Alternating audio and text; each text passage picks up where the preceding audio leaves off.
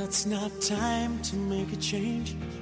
Just relax, take it easy. you'll still Hi everybody, this is Ross. Welcome to Hashtag. Hi，大家好，我是 Ross 老师，欢迎大家来到海学科技。今天我们学一些常见的英语缩写。首先要讲的是 gotta，gotta，gotta 是老外常说的、常用到的口语缩略语，全称就是 have got to，have got to。 这个缩略语的意思就是不得不。为了省事儿，老外说 have got to 的时候会跳过 have，直接说 got to，got to。连读的时候就说成了 gotta，gotta。所以 I gotta go out，I gotta go out 的意思就是我必须出门了。例如，The final exam is approaching, so I gotta review my lessons now. The final exam is approaching, so I gotta review my lessons now. 期末考试快来了，所以我现在不得不复习功课了。The final exam 指的是期末考试，final final 指的是最终的，所以 the final game the final game 一般指的是决赛。第二个常见的英语缩写就是 gonna gonna 表示的是将要。 Gonna 的全称是 going to，表示将要做一件事。Gonna 跟 gotta 很相似，但是它们的意思却完全不一样。虽然都是指做一件事，gonna 强调的是一个人的主观计划将要，而 gotta 表示的是客观的需要。Gotta do something，gotta do something，意思是必须要做某件事。还有点值得注意的是，gonna 是 going to 的缩写，所以前面一定要加上 be 动词。gotta 是 have got to 的缩写，所以前面不需要加任何的动词。举个例子，She's gonna have a job interview this morning.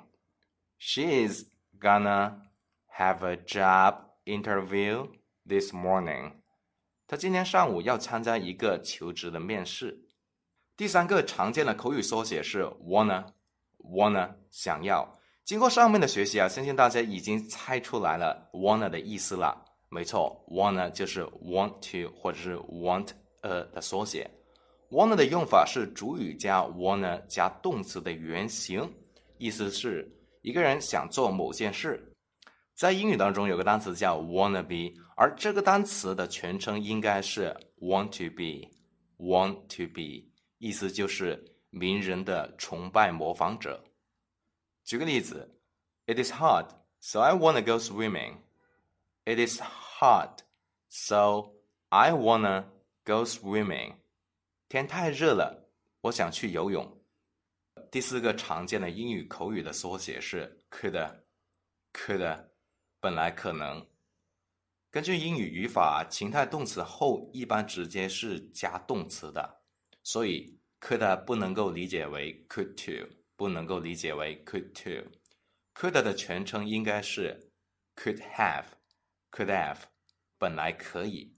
例如，You could text me on WeChat in advance. You could text me on WeChat in advance. 你本来是可以提前给我发个微信的。should，should 就是 should have。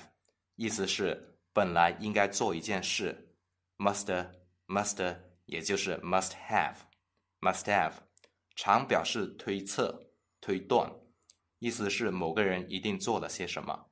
You must misunderstood me. Could you listen to my explanation? You must misunderstood me.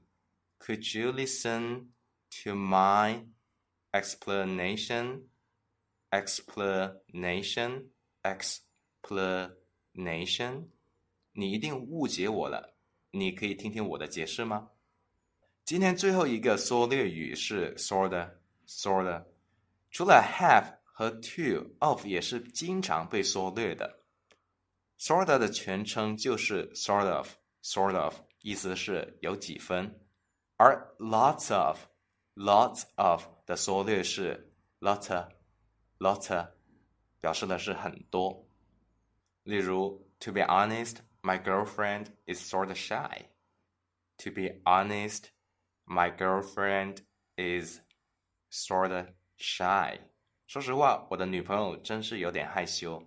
最后给大家一个提醒，这些缩略语呢是只适用于口语的，大家千万不要用在书面写作当中哦，这是不正式的。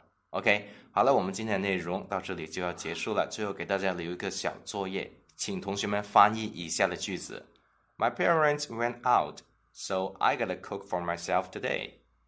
My parents went out, so I gotta cook for myself today. 同学们可以在右下角的留言区写下你的答案哦，老师会亲自的点评的。Alright, see you guys next time. Bye bye. And I know that it's not easier to be calm when you found something going on. Take your time, think a lot, think of everything you've got, for you will still be here tomorrow, but your dreams may not.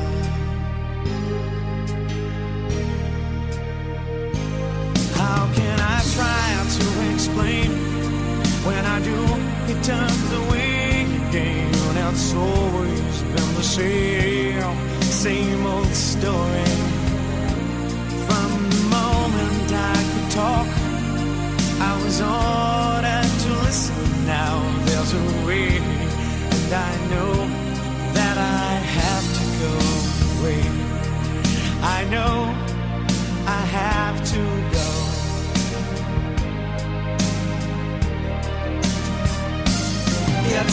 time to make a change. Just sit down and take it slowly. You're still young, that's your fault. There's so much you have to go through. Find a girl, settle down.